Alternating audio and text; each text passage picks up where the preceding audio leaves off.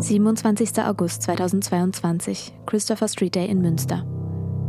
Der 25-jährige Transmann Malte C. feiert mit der queeren Community, zu der er auch selbst zählt. Er demonstriert für mehr Toleranz und Sichtbarkeit. Doch er wird verletzt. Kurze Zeit später stirbt er. Wir sprechen heute darüber, was im Fall Malte C. passiert ist und wie unsere Autorin Riley den Gerichtsprozess erlebt hat. Das Gericht kam zu einem unerwarteten Urteil, denn der Fall ist komplizierter als zunächst gedacht.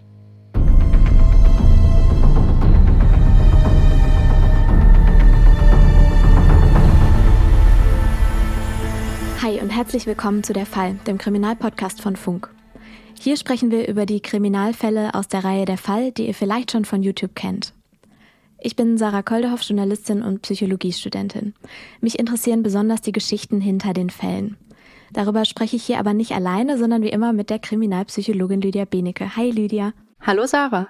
In dieser Folge legen wir zur Abwechslung mal verstärkt den Fokus auf den Gerichtsprozess und seine Entwicklungen. Und das machen wir auch nicht alleine, denn zu Gast ist bei uns heute Riley. Hi Riley, schön, dass du da bist. Hallo zusammen. Du bist Filmemacherin und Autorin, unter anderem für der Fall und hast ja auch den YouTube-Film zum Fall Malte C gemacht. Dafür hast du diesen Fall und auch den anschließenden Prozess vor Ort in Münster begleitet. Dieser Fall ist ja einer, zu dem du auch einen persönlichen Zugang hast. Warum war es dir besonders wichtig, diesen Fall zu begleiten und den Film darüber zu machen? Ähm, also ich bin Filmemacherin schon seit vielen, vielen Jahren. Ich bin auch ähm, Transfrau mit Diskriminierungserfahrung. Und als der Gedanke aufkam, dass wir eine Folge über diesen Fall machen, habe ich gleich mit der Redaktion und Produktion darüber gesprochen und vorgeschlagen, hey, ähm, ich würde gerne diesen Film machen, ähm, weil es mir einfach wichtig ist, dass man gerade marginalisierte und mehrfach marginalisierte Gruppen ihre eigenen Geschichten erzählen lässt und darüber berichten lässt. Und das sahen zum Glück auch Redaktion und Produktion auch so. Und demzufolge bin ich sehr froh, dass ich diesen Film habe machen können. Ja, wir haben dich eingeladen und sind auch wirklich sehr froh, dass du heute hier bist, weil uns dein Blick auf den Fall Malte C. sehr interessiert, also deine ganz persönliche Perspektive. Du hast den Gerichtsprozess dieses Jahr ja sehr eng begleitet. Wir sind daher gespannt auf deine Hintergrundinfos und wie du den Prozess erlebt hast. Wir gehen jetzt noch einmal zurück an den Anfang. Es ist August 2022. Malte C. ist zu diesem Zeitpunkt 25 Jahre alt. Der CSD Christopher Street Day 2022 ist für ihn ein ganz besonderer. Es ist der erste CSD seit Beginn der Pandemie und der erste, an dem Malte sich als Transmann mit freiem Oberkörper zeigt. Denn kurz zuvor hatte er sich einer geschlechtsangleichenden Operation unterzogen und sich die Brüste entfernen lassen. Er läuft in der Demonstration mit und ist glücklich, sich endlich so zeigen zu können. Es gibt von diesem Tag ein Foto, das auch in unserem YouTube-Film gezeigt wird, auf dem man sieht, wie Malte C. glücklich und selbstbewusst auf der Demo mitläuft und einen Banner trägt.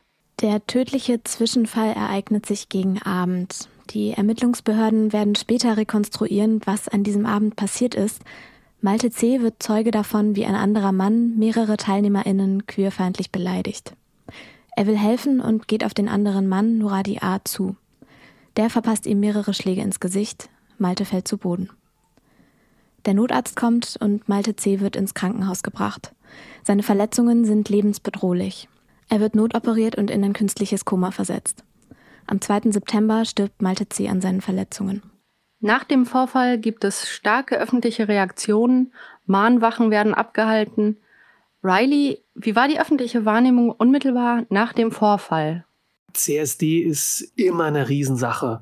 Und wenn man dann mitbekommt, okay, da ist am, am CSD und im Umfeld des CSD einer von uns, einer von uns queeren Menschen, einer von uns Transmenschen, jetzt, wie es sich darstellte, angegriffen worden, zusammengeschlagen worden und er liegt im Krankenhaus, das bringt natürlich wahnsinnig viel Emotionen hoch. Denn also aus meiner Perspektive, ich glaube, ich kenne keine Transmenschen, die nicht selber auch mindestens Diskriminierungserfahrung, wenn nicht auch sogar Gewalterfahrung gemacht haben. Und dass das auch noch gerade im Umfeld des CSD stattfindet, also an dem Tag, wo es eigentlich darum geht, darauf aufmerksam zu machen, hey, übrigens, wir können uns nicht immer so frei zeigen, wie wir es hier gerade tun. Das würden wir aber gerne. Wir würden gerne einfach unser Leben leben und das gerade in dem Zusammenhang dann sowas passiert, das löst natürlich sehr starke Emotionen aus. Dann kamen sehr schnell halt auch Dinge raus und Gerüchte kamen auf und queerfeindliche Beleidigungen und was nicht alles. Und ja, das hat einfach zu sehr, sehr vielen komplexen Emotionen geführt, wo man sich dachte, okay, sowas kann uns allen passieren und ständig. Und jetzt ist es mal wieder passiert. Das heißt, es gibt zu diesem Zeitpunkt die total verständliche Annahme, dass es sich hier eben um einen Fall queerfeindlicher Gewalt gehandelt hat? Es war schwer vorstellbar, dass es irgendetwas anderes sein könnte. Wenn ein Transmann am Rande des CSD nach queerfeindlichen Beleidigungen zusammengeschlagen wird, liegt die Annahme sehr nahe, dass es sich um queer und oder transfeindliche Gewalt handelt. Im Prozess wird sich später ja dann herausstellen, dass der Fall doch etwas komplizierter ist als gedacht. Wie das Gericht dann später zu seinem Urteil kam, darüber reden wir jetzt. Der Prozess und wie das Gericht zu seinem Urteil kommt. Der Täter Nuradi A. wird dann angeklagt. Im Februar 2023, also dieses Jahr, beginnt der Prozess. Dem Täter wird Körperverletzung mit Todesfolge vorgeworfen. Auch die queerfeindlichen Beleidigungen werden von der Staatsanwaltschaft in die Anklage mit aufgenommen. Über den Täter Nuradi A. weiß man zu diesem Zeitpunkt nur wenig. Er ist zum Tatzeitpunkt 20 Jahre alt, russischer Staatsbürger aus der Region Tschetschenien und Boxer. Riley, du hast den Gerichtsprozess ja begleitet und warst auch bei den Terminen anwesend. Wie hast du Nuradi A. bei Gericht erlebt? Mein erster Eindruck war, meine Güte, sieht der jung aus. Wenn er nicht einen Bart gehabt hätte, hätte ich gedacht, ist er vielleicht, sieht er aus wie 15. Und so sieht er aus wie 15, aber mit Bart. Also er sah wirklich sehr jung aus und er wirkte auch sehr jung im Zusammenhang mit diesem, mit einem Gerichtsverfahren. Das heißt, er sitzt da und trommelt mit den Fingern auf dem, auf dem Tisch vor sich oder wuschelt mit dem Papier, rollt mit den Augen, guckt sich um, das macht alles nicht den Eindruck von, ich sage jetzt mal aus meiner Laiensicht, von einer erwachsenen Person, die gerade wegen eines ziemlich schweren Verbrechens angeklagt vor Gericht sitzt, was krasse Folgen haben kann. Und wie tritt er dem Gericht gegenüber dann auf und was sagt er dann? Also wie äußert er sich zu dieser Tat dann vor Gericht?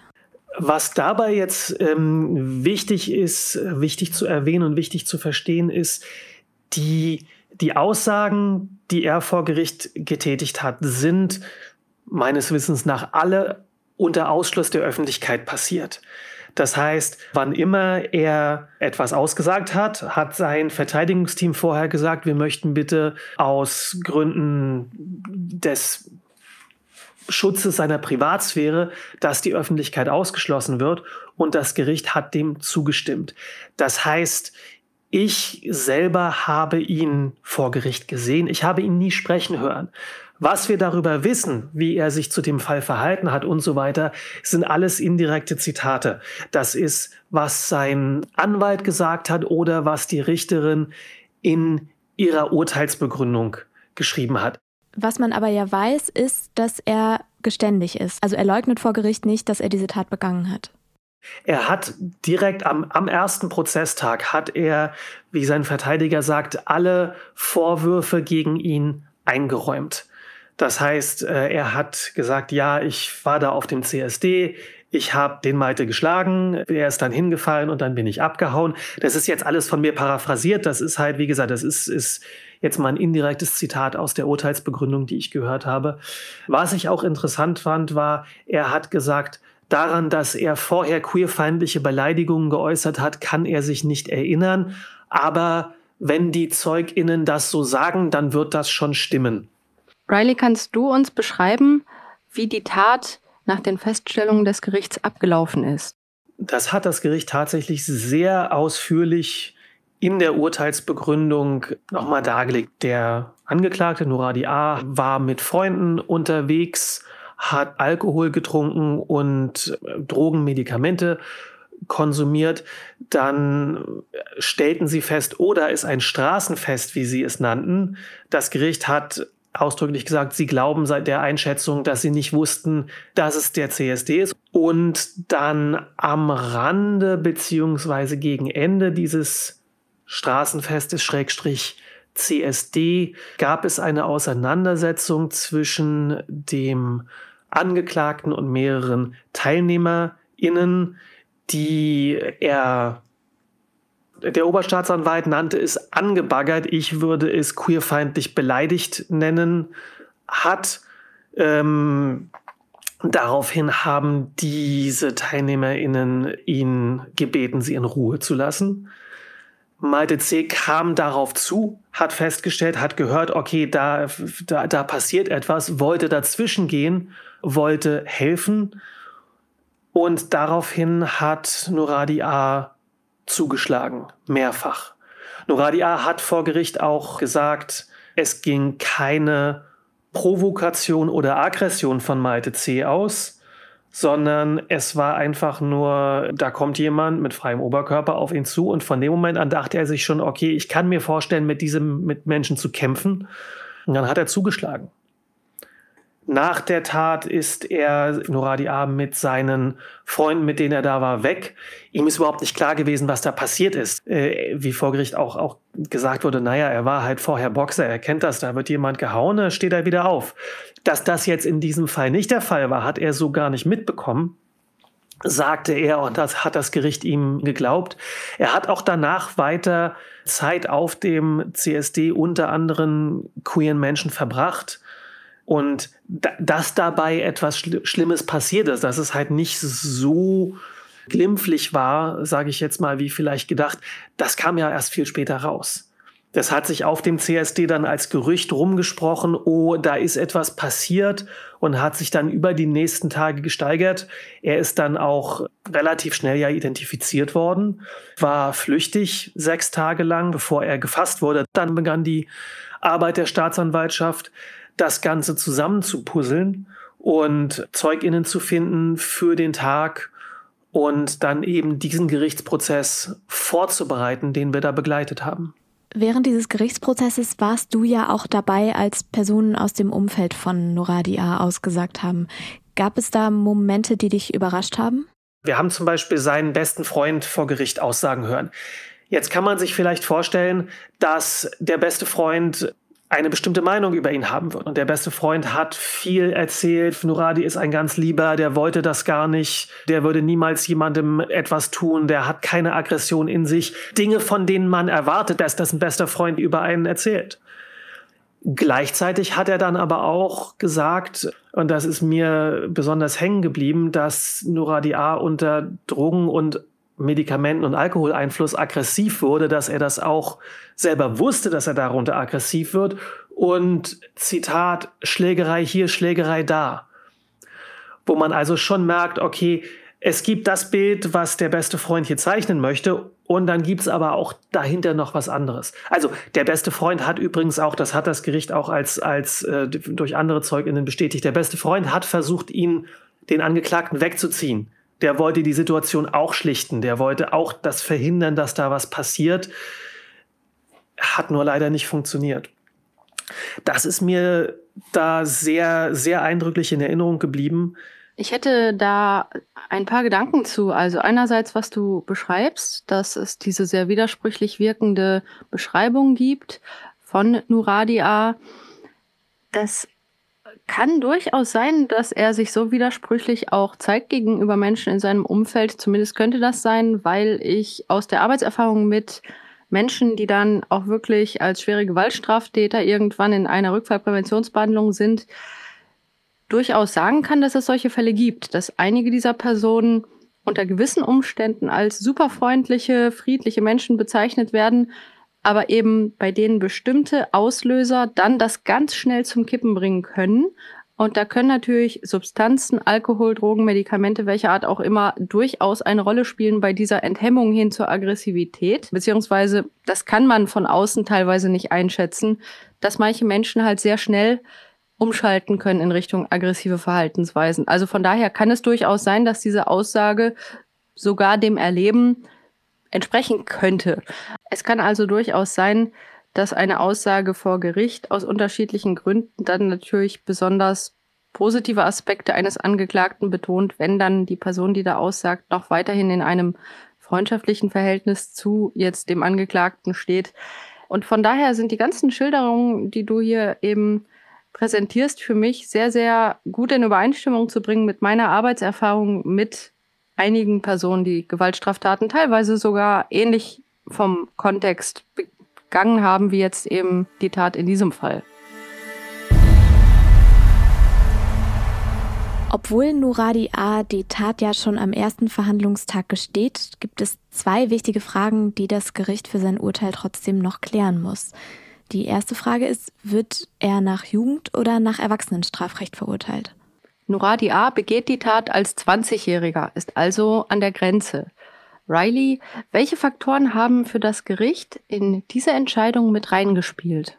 Was ich interessant fand, war, es waren sich alle einig. Also die Staatsanwaltschaft hat gesagt, wir fordern Jugendstrafe. Der Verteidiger logischerweise sagt auch, ich gehe davon aus, es wird Jugendstrafe und dann entscheidet das Gericht am Ende auch darauf.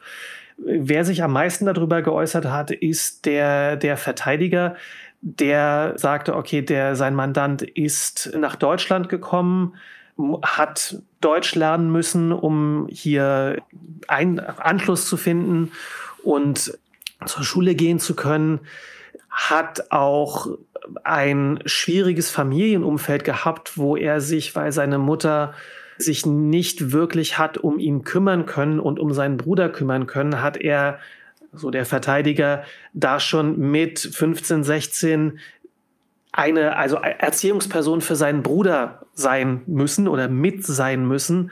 Und aufgrund dieser ganzen Faktoren, sagt sein Verteidiger, ist es ganz klar, dass da eine reife Verzögerung vorliegt. Und dass er also deswegen meint, okay, ähm, äh, wenn also wie er es gesagt hat, nach Jugendstrafrecht wird ja geurteilt, wenn eine Reifeverzögerung vorliegt. Und das ist in diesem Fall ganz klar aus Sicht der Verteidigung der Fall. Und das Gericht hatte auch so dann geurteilt. Okay, das heißt, diese Frage kann schon mal relativ eindeutig geklärt werden vor Gericht. Die zweite Frage, die aber ja geklärt werden muss, betrifft die Grundeinstellung von Nuradi A. Und zwar kann man ihm eine queerfeindliche Grundeinstellung nachweisen. Diese Frage ist relevant, weil sich menschenverachtende Motive, wie es zum Beispiel Queerfeindlichkeit ist, strafverschärfend auswirken können. Das Gericht muss dafür aber nachweisen, dass es eine solche Grundeinstellung gibt. Jetzt kann man das ja aufgrund der Umstände des Angriffs aus Laiensicht durchaus vermuten, dass so eine Einstellung bei Noradi A vorhanden ist. Gerade zu dieser Frage gab es aber ja im Laufe des Prozesses dann noch einige wichtige Entwicklungen. Das stimmt. Und das ist natürlich auch also für mich ein interessanter Punkt, wenn ich als Journalistin an so einen Fall rangehe. Also ich, Riley, die Privatperson, gehe ran mit Selbstverständlich ist es eine, eine queerfeindliche Tat. Ich meine, der hat vorher queerfeindliche Beleidigungen geäußert und dann hat er da einen Transmann zusammengeschlagen. Und dann setze ich diesen Hut ab und setze meinen Journalistinnenhut auf, wo es mir ja obliegt, objektiv zu sein und zu gucken, okay, ähm, was war jetzt wirklich der Fall? Es muss ja nachgewiesen werden. Äh, es gilt wie immer unschuldig bis zum Beweis der Schuld und das gilt halt auch hier. Das heißt, entweder kann ihm das ein eindeutig nachgewiesen werden und wenn es das nicht kann, dann kann man eben auch nicht darauf entscheiden. Das heißt, es gibt keine negative Entscheidung. Das heißt, es, niemand muss nachweisen, nee, der ist nicht queerfeindlich oder die Tat war nicht queerfeindlich, sondern es ist genau andersrum. Das heißt, auch eine Entscheidung, dass keine Queerfeindlichkeit nachgewiesen werden kann, bedeutet nicht, dass da keine ist, sondern dass die Staatsanwaltschaft das nicht so eindeutig feststellen konnte. Genau. Die Entscheidung, das war nicht queerfeindlich, gibt es nicht. Und dann ist ja ich meine, kurz vor dem ersten Verhandlungstermin gab es ja einen Leak das heißt, äh, die Staatsanwaltschaft hat ein Gutachten in Auftrag gegeben und Teile dieses Gutachtens sind an die Medien gelangt und sind dann veröffentlicht worden. Was etwas ist, worüber auch der Staatsanwalt nicht glücklich war, sagen wir mal gelinde gesagt, was er uns im Interview gesagt hat. Das ist auch ein Punkt, wo man jetzt relativ vorsichtig rangehen muss. Was daraus zitiert wurde, war, es ist möglicherweise so, äh, dass Noradi A homosexuell sein könnte. Punkt 1 und Punkt 2, was auch zitiert wurde, ist, dass diese Gutachterin zu dem Schluss kam, dass keine queerfeindliche Grundeinstellung bei ihm vorliegt. Was ja schon zwei verschiedene Paar Schuhe sein können, denn auch homosexuelle Menschen können ja prinzipiell queerfeindlich handeln. Könntest du vielleicht erklären, anhand welcher Informationen man hier abgewogen hat, was für oder was gegen ein queerfeindliches Motiv sprach in diesem Fall? Was mich auch Privatperson Riley letztendlich überzeugt hat, war, dass die Richterin gesagt hat, okay, ähm, erstens, Noradi A. hat unter Ausschluss der Öffentlichkeit sich als schwul geoutet. Die Richterin hat das dann in der öffentlichen Urteilsbegründung auch so zitiert. Ein anderer Teil, sie hat dann den Tag und den Tathergang ja sehr detailliert beschrieben, so wie, wie Polizei, Staatsanwaltschaft aufgrund von Zeuginnenaussagen das beschrieben haben. Und was dabei rausgekommen ist, ist, Nuradi A. hat den Nachmittag über mit anderen queeren Menschen auf dem CSD gefeiert. Er hat eine, eine Sache war, er hat da eine Teilnehmerin hat Unterschriften auf ihrem Körper gesammelt. Da hat er gerne mit unterschrieben. Es wurden auch, es wurden Fotos von ihm gemacht, wie er da, wie er mitgefeiert hat. Dann fand die Tat statt.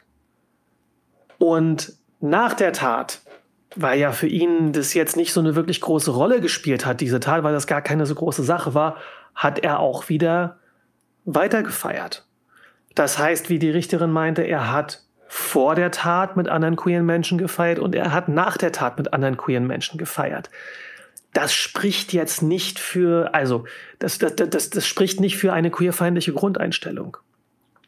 Wobei man auch sagen muss, auch die, also die Staatsanwaltschaft hat das auch so gesehen. Die Staatsanwaltschaft hat auch schon gesagt, okay, wir gehen nicht von einer queerfeindlichen Grundeinstellung aus, denn die haben diese Informationen natürlich auch. Die Richterin hat später in ihrem Urteil geschrieben, dass man ihm glaubt, dass er homosexuell sei, auch wenn die Kammer anfangs skeptisch war, war der Wortlaut. Was hat denn hier dazu geführt, dass diese Skepsis abgebaut wurde? Ich habe die Richterin und das Gericht also aus transqueerer Perspektive als ziemlich progressiv erlebt, wie sie mit dem Thema umgegangen ist. Sie hat auch gesagt, okay, wir, wir glauben diese Selbsteinschätzung von Noradia als schwul. Das Urteil. Die Staatsanwaltschaft fordert ja fünf Jahre Jugendhaft und die Unterbringung in einer Entziehungsanstalt. Das Landgericht Münster folgt dieser Forderung auch. Das Gericht wertet die Tat nicht als queerfeindliche Hasskriminalität. Das ist ja schon ein ziemlicher Kontrast zu dem, was man am Anfang, also kurz nachdem die Tat passiert war, dachte. Absolut. Und das ist auch was, was ich sehr interessant fand, den Unterschied zu merken. Also ich habe ja schon vorher die Medienberichterstattung darüber verfolgt, schon bevor ich wusste, es gibt überhaupt einen Fall darüber, geschweige denn ich mache den, und es dann vor Ort zu erleben. Denn durch die aus meiner Sicht auch nachvollziehbare Medienberichterstattung vorher. Da ist jemand, der, der äußert queerfeindliche Beleidigungen, schlägt dann jemand zusammen und die Person stirbt. Das ist jetzt ein relativ einfacher Fall. Und dann bist du da vor Gericht und hörst die ganzen Details und stellst fest, also nicht nur so einfach ist es nicht, sondern es ist eigentlich komplett anders.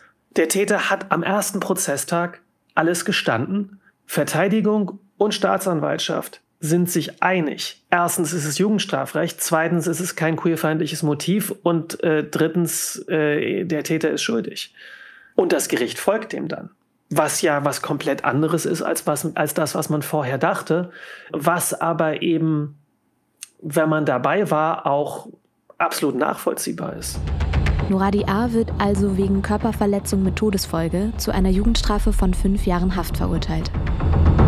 Riley, was nimmst du denn für dich aus diesem Fall mit? Was mir als, als Riley, als Privatperson, als, als Transfrau am meisten hängen geblieben ist, es war ja auch die Frage, war es eine transfeindliche Tat? Und als Antwort darauf hat ähm, Nuradi A. vor Gericht ausgesagt, und das zitiere ich wieder von der Richterin aus der Urteilsbegründung, Nuradi A. hat überhaupt nicht gesehen, dass Malte Narben auf der Brust hatte oder irgendwas, sondern für ihn war Malte, Zitat, ein ganz normaler Mann. Und das vor Gericht zu hören, das war schon, das ist ein Schlag in eine Magengrube für mich als Transperson gewesen. Denn das ist natürlich, das ist das, was wir alle wollen. Ne? Das ist für diese Folge und für diesen Podcast, den wir hier machen, ist es natürlich total wichtig, dass ich sage, und es ist auch Teil von mir, dass ich sage, okay, ich als Transfrau, für mich war es total wichtig, diesen Fall zu machen. Aber eigentlich, ich bin eine Frau, Punkt aus fertig. Und ja, ich bin auch, auch groß und ich habe auch braune Haare und ich bin auch trans. Ja, meine Güte, gibt viele Adjektive dazu. Und da jetzt zu hören, ein ganz normaler Mann. Das heißt, Malte war genau das, was er sein wollte. Und deswegen ist er gestorben. Ist schon eine sehr, sehr krasse Sache. Und wie die Richterin auch sagt, und das fand ich auch gut, das Einzige, was Malte getan hat, ist einzuschreiten. Und dieses, äh, diese Zivilcourage hat ihn letztendlich das Leben gekostet. Denn das ist ja das, was hängen bleibt. Er wollte helfen. Und das durch viele, viele Umstände hat zu seinem Tod geführt. Er wollte helfen. Er ist das gewesen, was er war, ein ganz normaler Mann. Und dann war er tot. Und äh, der Täter kommt jetzt in eine Entziehungsanstalt und in Jugendhaft. Aber natürlich, all das ändert nichts an der Tat. Und auch ein Freund von Malte hat hinterher gesagt, äh, auf die Frage, naja, ist es denn eine angemessene Haftstrafe. Ja, was gibt es denn für eine Haftstrafe? Also wie wertet man denn Menschenleben? Vielen Dank, Riley, für deine Offenheit, für die interessanten Einblicke und dass du auch deine ganz persönliche Sichtweise auf diesen Fall mit uns geteilt hast. Das finde ich auch, also auch von mir vielen Dank, Riley. Wenn ihr Gewalt erlebt oder queerfeindliche Erfahrungen gemacht habt, dann findet ihr Hilfsstellen und Beratungsangebote in den Shownotes. Das war ein Podcast von Funk, von ARD und ZDF. Wenn euch unser Podcast gefällt, lasst uns gerne eine Bewertung da und abonniert den Kanal, um keine Folge mehr zu verpassen. Darüber freuen wir uns total. Noch mehr Hintergründe und Einordnungen zum Fall Malte C. gibt es in Rileys Film auf dem Der Fall YouTube-Kanal. Schaut da doch mal rein, Link wie immer in den Show Notes. In der nächsten Folge sprechen wir über den Fall Frédéric Bourdin. Ein Mann, dem es gelungen ist, die Identität eines vermissten Jungen anzunehmen und selbst dessen Familie zu täuschen. Klingt total spannend, dann freue ich mich aufs nächste Mal. Für heute war es das erstmal, deswegen tschüss und bis zum nächsten Mal. Tschüss!